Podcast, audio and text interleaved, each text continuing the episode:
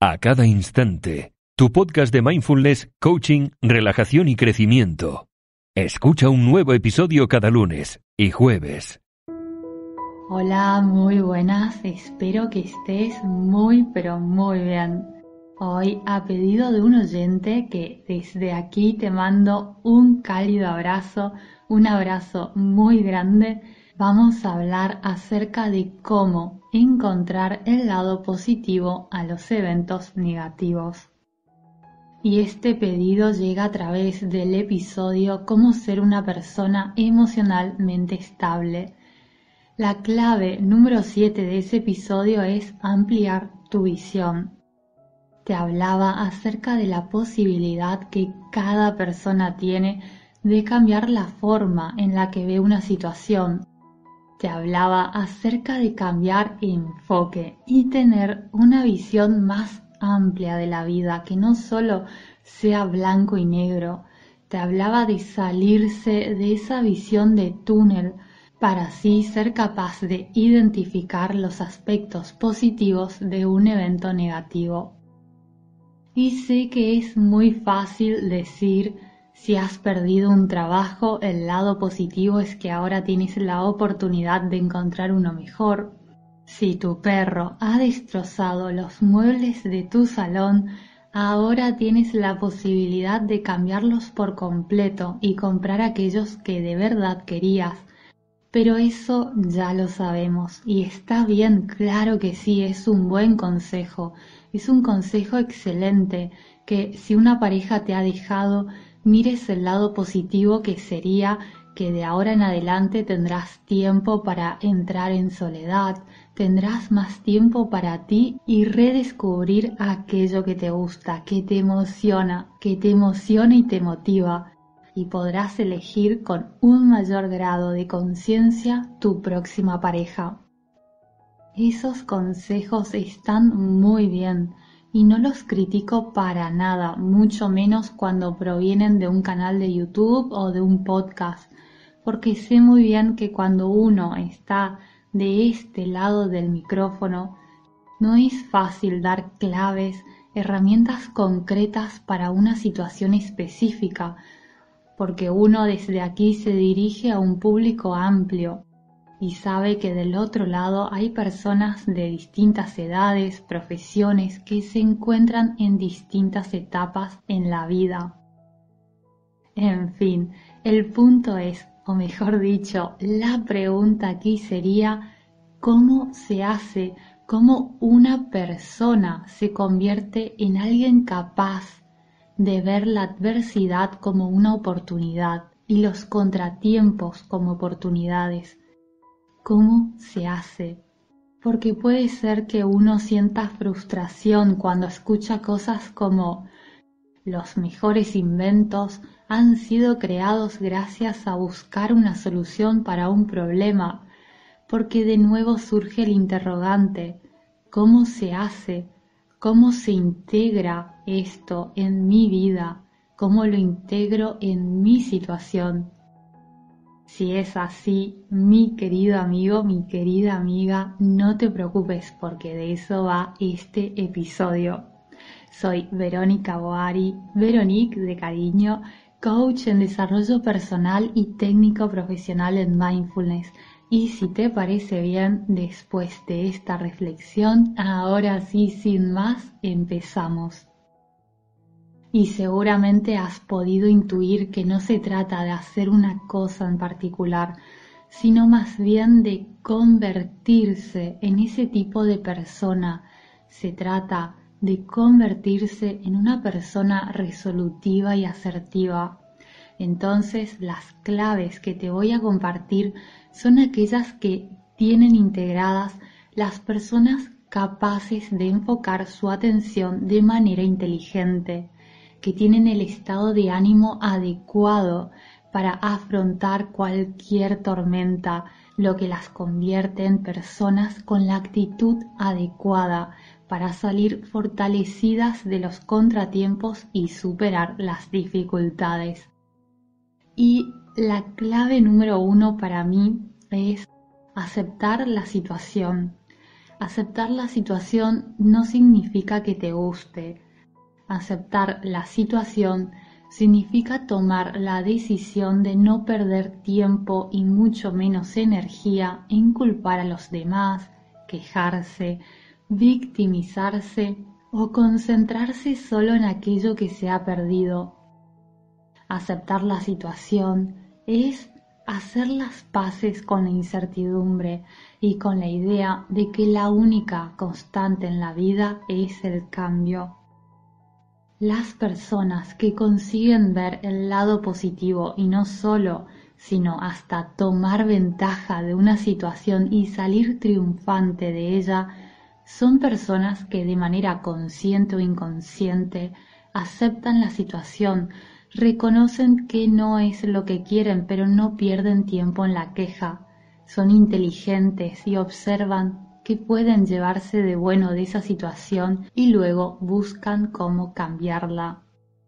Si te cuesta trabajo lidiar con la incertidumbre de la vida, tengo un episodio del podcast acerca de ello y te dejaré el enlace en la descripción. La clave número 2 te puede parecer trivial, pero no lo es en absoluto. Es más, te diría que es algo que tienen en común muchas personas exitosas y es practicar la gratitud. ¿Y sabes por qué es también una clave de éxito?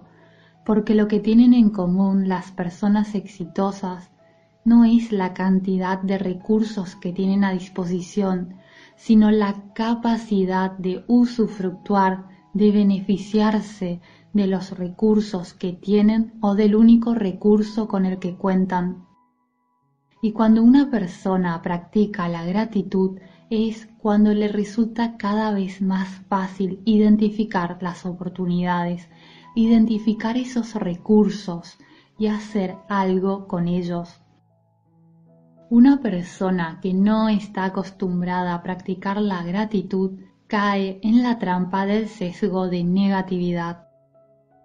Como seres humanos tenemos un sesgo de negatividad y esto significa que tanto tú como yo estamos diseñados y diseñadas para enfocarnos en lo negativo, porque nuestros cerebros están programados para la negatividad no porque nuestros cerebros sean malvados o la naturaleza nos haya querido gastar una broma de mal gusto, no, sino para que podamos sobrevivir. Esperar lo peor, no querer cambiar y pensar que las cosas pueden salir mal, es lo que nos ha mantenido en vida como especie y ayuda al ser humano a prepararse el problema, mi querido amigo, mi querida amiga, es que tu mente no piensa en términos de felicidad, piensa en términos de supervivencia. Y la gratitud nos ayuda a equilibrarnos. Una persona que no practica la gratitud y que además es negativa tiende a permanecer días, meses y años pensando solo en aquello que le falta. Una persona que practica la gratitud aprecia aquello que tiene y además usa aquello que tiene como recurso para obtener más de la vida. Practicar la gratitud nos ayuda a encontrar la parte positiva, el lado bueno y útil además de aquello que nos disgusta y te voy a poner un ejemplo para traer este concepto un poco más a tierra. Imagínate una persona pesimista. Una persona pesimista quizás quiere montar un negocio, pero como es pesimista, solo piensa, no voy a poder. Todo sería más fácil si pudiera contratar una consultoría privada con Dory Clark que cuesta más o menos seis mil dólares, pero como no tengo acceso a este tipo de consultorías y bla, bla, bla. Una persona, en cambio, que es positiva y un buen modo de volverse una persona positiva es practicando la gratitud, pensaría, quiero abrir un negocio, sería grandioso tener una consultoría con Dory Clark. La tendré seguramente más adelante y mientras tanto voy a ir aplicando rigurosamente los consejos que da, tanto en su blog como en sus libros. Porque si bien no tengo seis mil dólares para pagar ahora una consultoría privada, sí tengo diez dólares para comprar un libro suyo, sí tengo acceso a internet para ver sus videos y aplicar sus consejos, sí tengo un teclado que me permitirá hacer una pregunta concreta cuando la encuentre en un directo. ¡Wow! ¡Qué diferencia, ¿verdad? La primera persona se queda estancada pensando en lo que no tiene, en lo que le falta, mientras la segunda persona avanza y avanza. Practicar la gratitud te ayuda a identificar todos esos recursos que tienes te ayuda a ser una persona más positiva y todo este pack, por así llamarlo, por así decirlo, hace que tu mente se expanda y que te conviertas en el tipo de persona capaz de encontrar lo bueno en lo malo. Hay distintas maneras de practicar la gratitud. Yo lo que hago es agradecer mentalmente por al menos 10 cosas que me han pasado durante el día y cuando me levanto agradezco por lo que tengo presente en mi vida. También durante el día, cada vez que hago una compra en el supermercado, por ejemplo, agradezco por ser una persona que tiene esa posibilidad. Cada vez que desayuno, que almuerzo, que ceno, pienso lo afortunada que soy por poder sentarme y disfrutar de esa comida. Hay distintas maneras. Hay quien lleva un diario o un cuaderno, que también está muy bien. Y cada persona según sus gustos. Bueno, continuamos. Veamos qué más ayuda a una persona a transformarse en esa persona hábil en ver la parte positiva de las situaciones. Una tercera clave es el poder del grupo. Y de esto he hablado un poco en el episodio acerca de cómo ser una persona emocionalmente estable. Y si no has escuchado ese episodio, no te preocupes porque te lo dejaré en la descripción de este podcast. Esta es una clave fundamental en la vida de cualquier persona. Si tienes esta clave incorporada en tu día a día, tu vida, te prometo, que pasa completamente a otro nivel. Por eso está en el episodio anterior y por eso la traigo de regreso. Necesitas rodearte de personas alegres, entusiastas, con metas, con sueños, con objetivos, con ganas de superarse, con ganas de mejorar, porque los pensamientos y comportamientos de otras personas te influyen, te moldean para bien o para mal, y no sucede de la noche a la mañana, por lo cual no te percatas en qué momento te conviertes en la media de las cinco personas que te rodean. Las personas de las que te rodeas afectan tu potencial, lo tiran abajo o lo potencian. El punto es que te influencian para bien o para mal. Y quizás pienses, no, en realidad a mí no me afecta, yo sé lo que quiero y voy por mi camino, pero no es verdad. Y ahora mismo te comento por qué no es verdad. No es verdad porque la motivación y la dedicación son contagiosas, pero la pereza también. Y me gustaría que te imaginaras la siguiente escena. Imagínate que vas a trabajar en un equipo en el que el 80% de las personas están muy motivadas y el 20% es perezosa. En una situación así, las personas perezosas y vagas son una minoría y están rodeadas de personas trabajadoras, entusiastas y con mucha energía. Ahora bien, para ese 20% que trabaja sin ganas, solo hay dos opciones.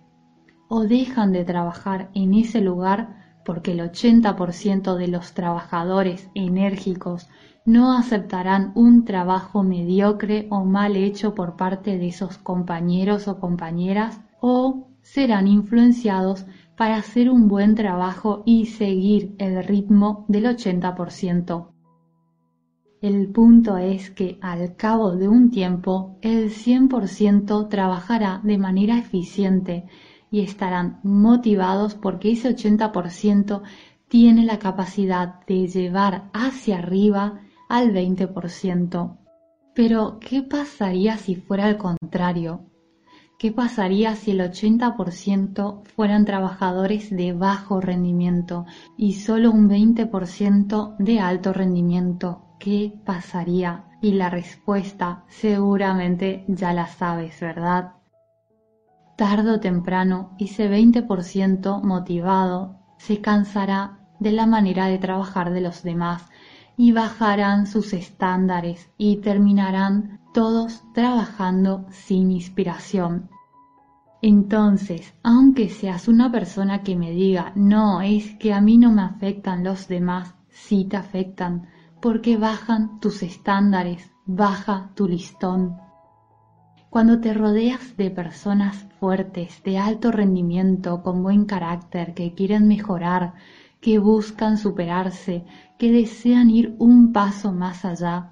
Si no eres así, de todos modos, terminas siendo como ellos. Pero si las cinco personas con las que pasas más tiempo tienen una mala perspectiva de la vida, piensan que todo va mal, que no se puede, que hay que conformarse con lo que hay, que esto es lo que toca, y se conforman con un desempeño bajo, es muy probable, es altamente probable que algo de esa negatividad te toque. Y es muy difícil que en una situación así puedas ver el lado positivo de las cosas.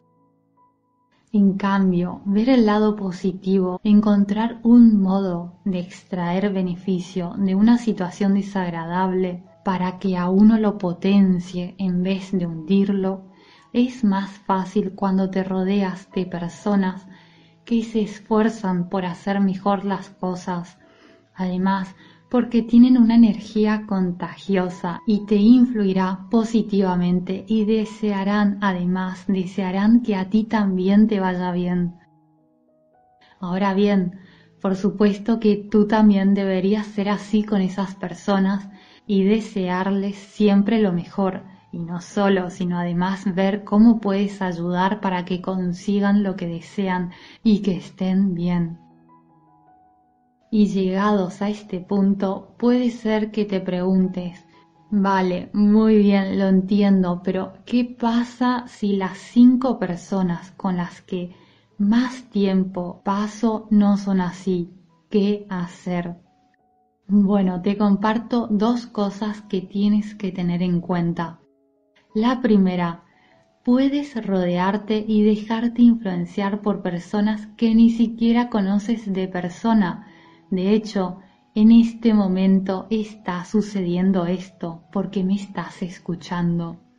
Entonces, si has tenido una conversación con alguien que solo te ha desmotivado desmotivada porque te decía que no pienses en esto, es muy difícil, no te ilusiones, Cosas que recuerdo que me han dicho a mí, no te ilusiones, no creas que es fácil si no lo haría todo el mundo. Y el mensaje que te llega es que tú no puedes. No pasa nada, no te preocupes, porque luego puedes ver conferencias, libros, podcasts. Elige qué medios consumes, porque también te influencian, para bien o para mal entonces elige que te influencien para bien. Y si no, mira cuántas personas han cambiado su rutina de mañana por una mucho más saludable porque seguían a un youtuber o a una youtuber que le decía esta es mi rutina y la han cambiado esto, mi querido amigo, mi querida amiga, es lo que yo también rodearme de libros, conferencias, cursos liderados por personas que desean que salga a la luz lo mejor del otro. Y lo segundo es que tú, en vez de caer cuando una persona te diga que no se puede, puedes buscar la manera de alzar a esa persona, de ayudarla, de motivarla, de hacerle ver que sí se puede. Y así te conviertes también en una persona más activa, resolutiva, positiva, que encuentra el lado positivo de todo. Se trata de una transformación, no sucede de la noche a la mañana, pero si hay algo que me encanta del trabajo en uno mismo, en una misma, es que cuando se trabaja en un aspecto, se van tocando otros. Se trabaja quizás en un área en concreto, pero de todos modos esa mejora se ve posteriormente reflejada en otras áreas. Te doy un ejemplo. Fíjate en aquellas personas que deciden empezar a comer más sano porque quieren adelgazar. Vale, muy bien, objetivo adelgazar. Pero resulta que al comer más sano no solo adelgazan, sino que comienzan a tener más energía. Entonces se vuelven menos sedentarias, lo cual a su vez les ayuda a mejorar la salud y también comienzan a pensar con mayor claridad porque dejan de sentir esa pesadez de haber comido mucho. Y entonces también duermen mejor y como duermen mejor descansan y lucen mejor al día siguiente y se ven más frescas. Y como se ven más frescas y se sienten descansadas, se sienten mejor y demás el punto es que es como esas piezas de dominó que tocas una y van cayendo otras. Trabajas en potenciar un aspecto de tu vida y sin darte cuenta se van potenciando otros. Lo digo porque a veces hay personas que piensan que quieren trabajar en mil áreas a la vez, quieren trabajar en el autosabotaje, en las creencias limitantes, en la culpa, en la soledad, en el estrés, y se les hace un mundo y no saben por dónde empezar. Por eso, mi querido amigo, mi querida amiga, no te preocupes. Ve trabajando un paso a la vez en aquello que deseas, poco a poco, que de todos modos, sin darte cuenta, vas obteniendo resultados incluso en otras áreas. Bueno, ahora sí me despido. Suscríbete a este podcast si te ha gustado este episodio. Recuerda que tendrás todos los enlaces en la descripción y te mando un abrazo muy muy grande y espero y te deseo como siempre de todo corazón que estés muy bien y cada día mejor. Hasta pronto, adiós.